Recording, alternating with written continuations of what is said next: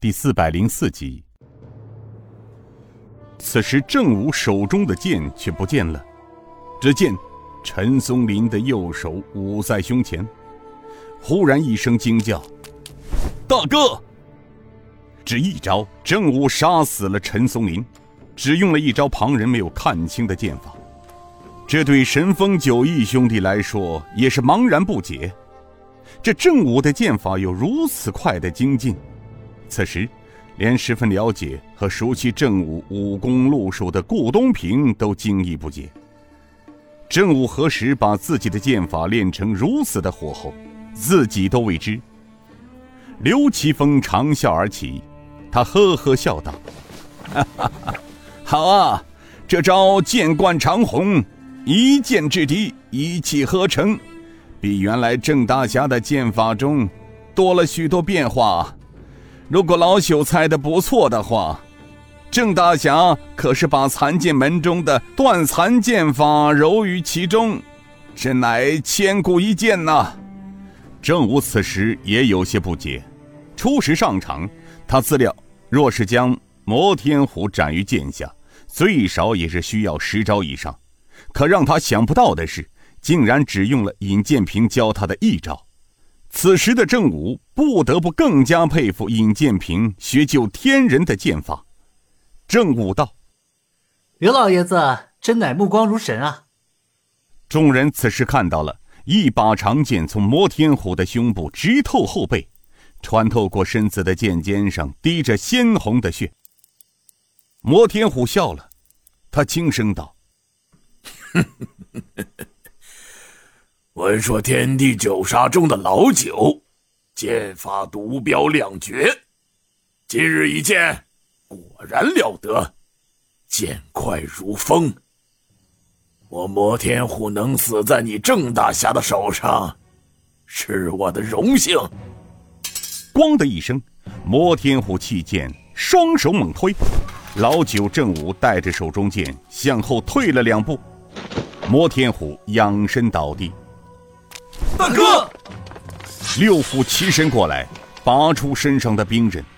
七虎刘大明道：“哼，我七巧虎刘大明，不论你们是天地九杀还是神风九翼，大哥刚才不小心中了你正爷的暗算，我七巧虎刘大明不服。”刘大明啊，刘大明，在老夫看来，你也不过尔尔啊。刚才你们大哥摩天虎与郑大侠单打独斗，公平对决，这大伙都看到了，哪有暗算之说呀？我看你是昏了头了吧？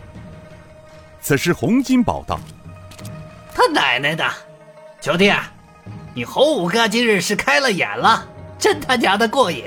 哎，我说七巧虎，你不服是吧？来，让你洪爷称称你的斤两。”看看你啊，有多少本事！来呀！七巧虎从腰间抽出一对判官笔，双手一紧，来呀，洪金宝！闻听说你洪金宝轻功剑法在九杀排列第五，就让我七虎来领教领教。洪金宝迈步向前，并未拔出兵刃，他看了一眼七巧虎刘大明手中的一对判官笔，摇了摇头。刘大明。别以为你点穴功夫堪称一绝，嘿 嘿在你红爷面前，那是小孩子过家家的玩意儿，中看呐不中用。你一个人还不配与你红爷交手，让你其他五个哥哥一起上嘛，免得以后江湖中人笑话你红爷以大欺小。剩下的其他五虎听到此话，却有些恼羞成怒。虽然说七虎若是一对一，不是天地九杀每个人的对手，但是七虎在江湖中也是成名江湖的人物，他也太小看七虎了。老二青面虎一声冷笑，走上前来，用刀尖指着洪金宝道：“洪金宝，你也太小看我们七虎兄弟了。”是。我青面虎周坤，若是一人对你一人，可说胜算不大；但是若是我们哥儿几个联手，未必不是你的对手。现在大哥已死，留下我们六虎兄弟，你让我们一起上。那好，当下事态明朗，我们兄弟反正横竖是个死，那我们兄弟就一起领教你洪五爷的高招吧。兄弟们，大哥走了，剩下我们六虎兄弟几个，怎么都是死，倒不如我们兄弟联手，与这洪金宝一拼，难说还能捞点本钱。其他五虎道：“二哥说的对，我们听你的，一起向洪爷讨教几招。”众人一起走向场中，虎视着洪金宝。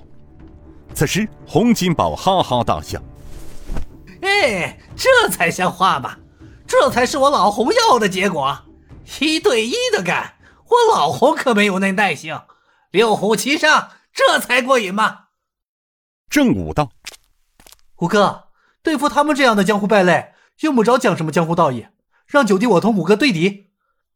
嗨，九弟，你刚才也动手了，就推在一旁帮五哥压阵吧。你放心，少谷主做事从不偏心。你五哥我也从少谷主那里学到了几招杀虎招式，你看看行不行？如果不行，九弟你再上不迟啊。五哥，你小心了。洪金宝拍了拍郑武的肩膀：“九弟放心吧。”其他九义兄弟知道，虽然说蜀北七虎在蜀湘鄂赣有点名气，但若比起九义来，还差一段距离。而洪武帝自半年多来，武功也练就到了出神入化的境地。